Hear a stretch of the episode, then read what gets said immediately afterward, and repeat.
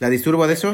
No, no, dica. Va bene, allora fa- faccio un po' veloce. Esta voz que acabáis de escuchar no es la mía, para empezar no sé nada de italiano.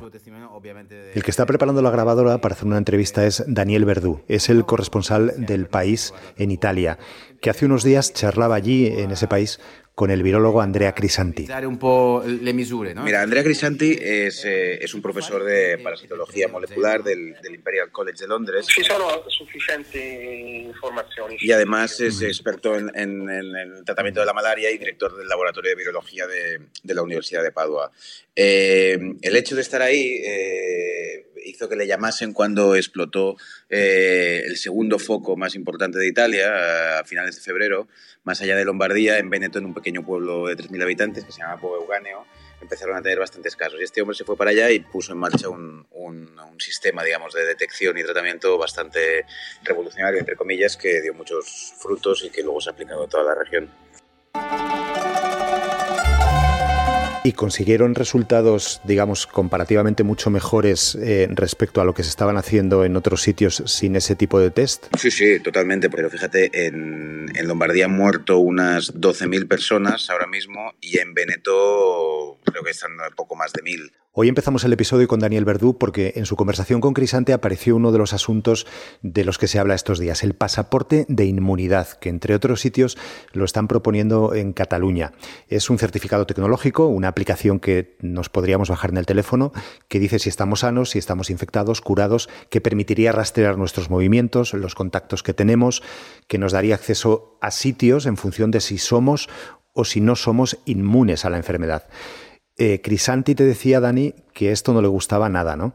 Él, eh, en los estudios que hizo en este pueblo, eh, o una de las cosas que observó, eh, sin llegar a ninguna conclusión, es que mucha- muchos de los positivos, eh, muchos de los enfermos tenían un positivo larguísimo. Incluso después de no tener síntomas, 50 días después seguían dando positivo. Y eso a él le hace pensar y ser muy rotundo la idea de que el carnet de la inmunidad, que la propia inmunidad no se puede dar por descontada en este virus, ¿no? La inmunidad y por consecuencia tampoco la vacuna. Él en ese sentido es muy, muy pesimista.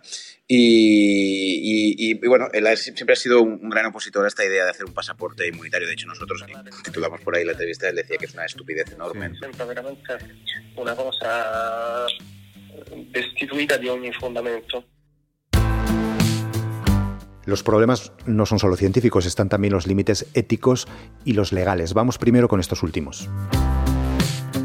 Bueno, en primer lugar, lo, lo que sorprende es la, la rapidez con la que se quiere implementar. Pera Simón es profesor de Derecho Constitucional de la Universidad Internacional de La Rioja y es también consultor en temas de cumplimiento normativo. Eh, Pera, para hacerlo bien, eh, ¿qué pasos habría que dar? ¿Con ¿Por dónde habría que, conducirlo? El Reglamento General de Protección de Datos, ah, que es la normativa europea que tenemos a día de hoy, respecto de los datos biométricos y de los datos de salud, en realidad lo que hace el reglamento es prohibirlo, salvo, salvo que se den una serie de circunstancias. Y ahí hay una excepción específica que es cuando de lo que se trata es de tratar datos frente a amenazas ah, graves para la salud o en el ámbito de la salud pública. Con lo cual, digamos que sería viable dentro de la normativa actual. Lo que sucede es que tendríamos que respetar todos los principios de la protección de datos, que son muchos, eh, y específicamente eh, porque estamos hablando de un tipo de aplicación que ya no solo estamos hablando de datos de salud, sino que estamos hablando de que se rel- relacionaría, digamos,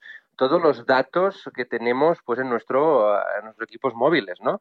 Desde mm, lo que estamos consumiendo, cómo nos movemos, cuál es nuestra temperatura eh, y un largo etcétera de, de información que al final lo que permite es hacer un perfilado de, de- de nuestro día a día, ¿no? ¿Todas esas salvaguardas que hay lo harían en la práctica imposible o habría resquicios para, para producir una cosa como esta, como esta aplicación? tendrían que, que explicar y justificar eh, mejor que nunca ¿no? que existe un interés público en este tipo de aplicación. Parece ser que eh, el desconfinamiento se puede producir sin la necesidad de utilizar este tipo de sistemas.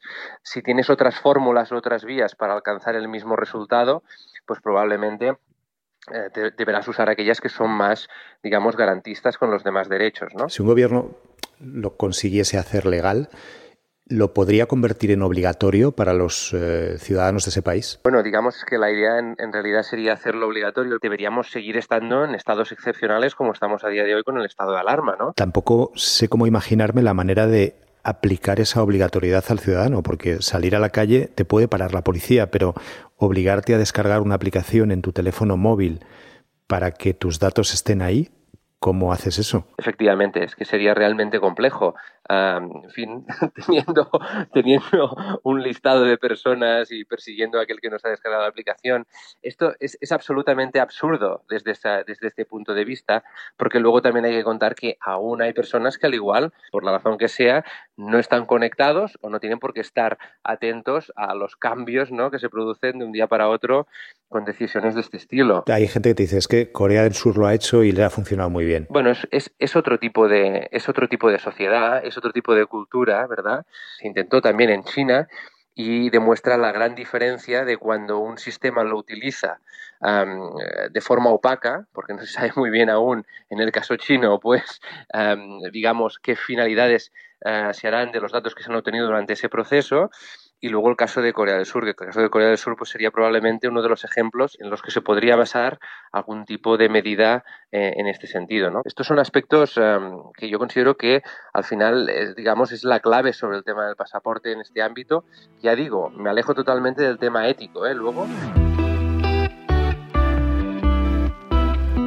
Pero Simón apunta este otro aspecto a tener en cuenta junto al jurídico. ¿Qué problemas éticos puede tener este pasaporte de inmunidad? Lo primero que pienso es que es una medida desproporcionada e incompatible con la protección de los derechos fundamentales en nuestro contexto. Bueno, Itziar de Lecuona es eh, profesora de la Facultad de Medicina y subdirectora del Observatorio de Bioética y Derecho en la Universidad de Barcelona. ¿Por qué? ¿Por qué, es, eh, ¿Por qué lo tienes tan claro? Bueno, porque un pasaporte inmunológico lo que podría es estigmatizar y discriminar a las personas etiquetándolas con una marca ¿no? de contagiado o no contagiado y en una sociedad como la nuestra en la que se deben proteger ante todos los derechos fundamentales, aunque haya razones de salud pública, las medidas tienen que ser proporcionales a los fines que se persiguen y esta es una de las más invasivas. Pero claro, alguien, déjame hacer un poco de abogado del diablo, ¿no?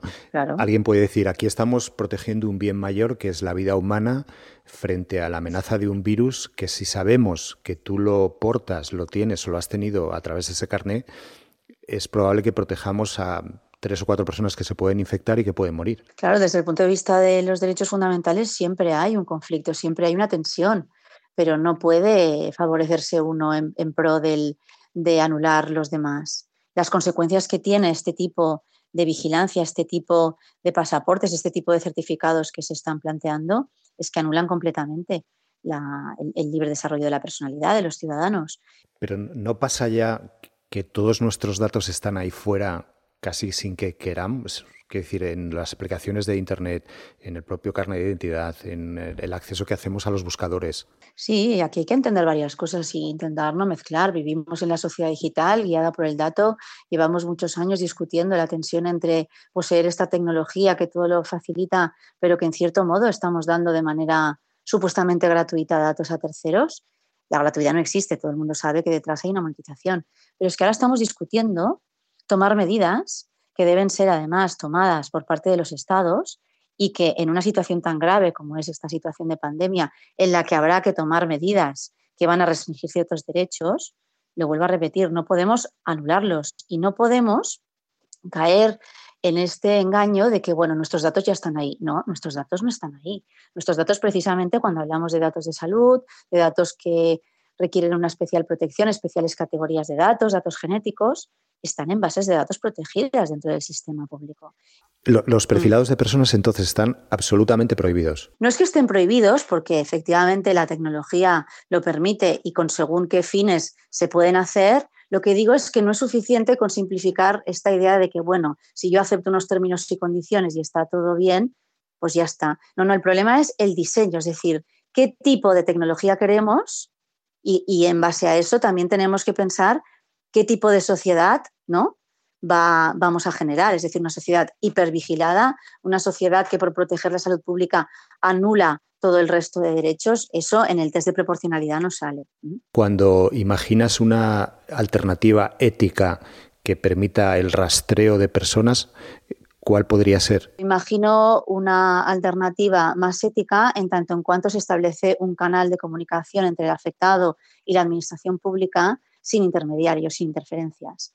Y si tiene que haber terceros, tenemos que cerrar las condiciones más garantistas, porque es lo que, sobre lo que yo investigo y lo que realmente nos tiene que preocupar, ¿no? que el desarrollo y la convergencia de tecnologías, inteligencia artificial, big data, biometría y desarrollo de aplicaciones, pues tiene muchas ventajas, pero también abre mercados disfrazados de buenas intenciones, tanto en investigación como en innovación. La tecnología tal como está permite saber absolutamente todo de ti. Entonces, para evitar esta invasión en la intimidad, habría que empezar como a deshacer el camino. Y eso es lo que yo veo difícil, pero sí que creo que puede haber un sistema garantista, entendiendo que no puede haber liberación de datos a terceros para que seamos discriminados en el futuro. yendo hacia atrás, eh, si el rastreador es un ser humano en vez de una máquina, ¿eso, digamos, solucionaría algún problema ético? Para hacer estos rastreos necesitas programar y necesitas corregir los algoritmos y necesitas que al final un médico interprete esa información. Por ejemplo, pensábamos, pues ir a atención primaria, ¿no? los, eh, los centros de atención primaria, que sean aquellos que recojan esta información y que, y que nos den los consejos o que tomen las medidas esta es una solución, quizás es más analógica, pero es una solución menos invasiva, porque además todo esto, cuando llega, llega para quedarse. Instalarse una aplicación implica que entra en tu teléfono y todos sabemos lo que pasa cuando una aplicación se instala en nuestro teléfono. ¿Tú crees que por lo que se está planteando y por el momento en el que estamos, esto va a prosperar? Tenemos que construir la solución desde el marco legal. Y esto es lo que nos está pasando. Nos estamos centrando demasiado en la tecnología y olvidando ese corsé que son los derechos que están ahí para algo. Pero creo que felizmente si estamos repensando esta cuestión, pues podemos llegar a tener un sistema garantista, asumiendo que siempre va a haber riesgos, el riesgo cero no existe. Esto es Crónicas de un Virus. Soy Carlos de Vega. En los mandos técnicos y en la edición está José Juan Morales. Tenemos un correo electrónico al que nos podéis escribir, es audio.elpaís.es. Queda un día menos, mañana pasarán más cosas. Gracias por escuchar.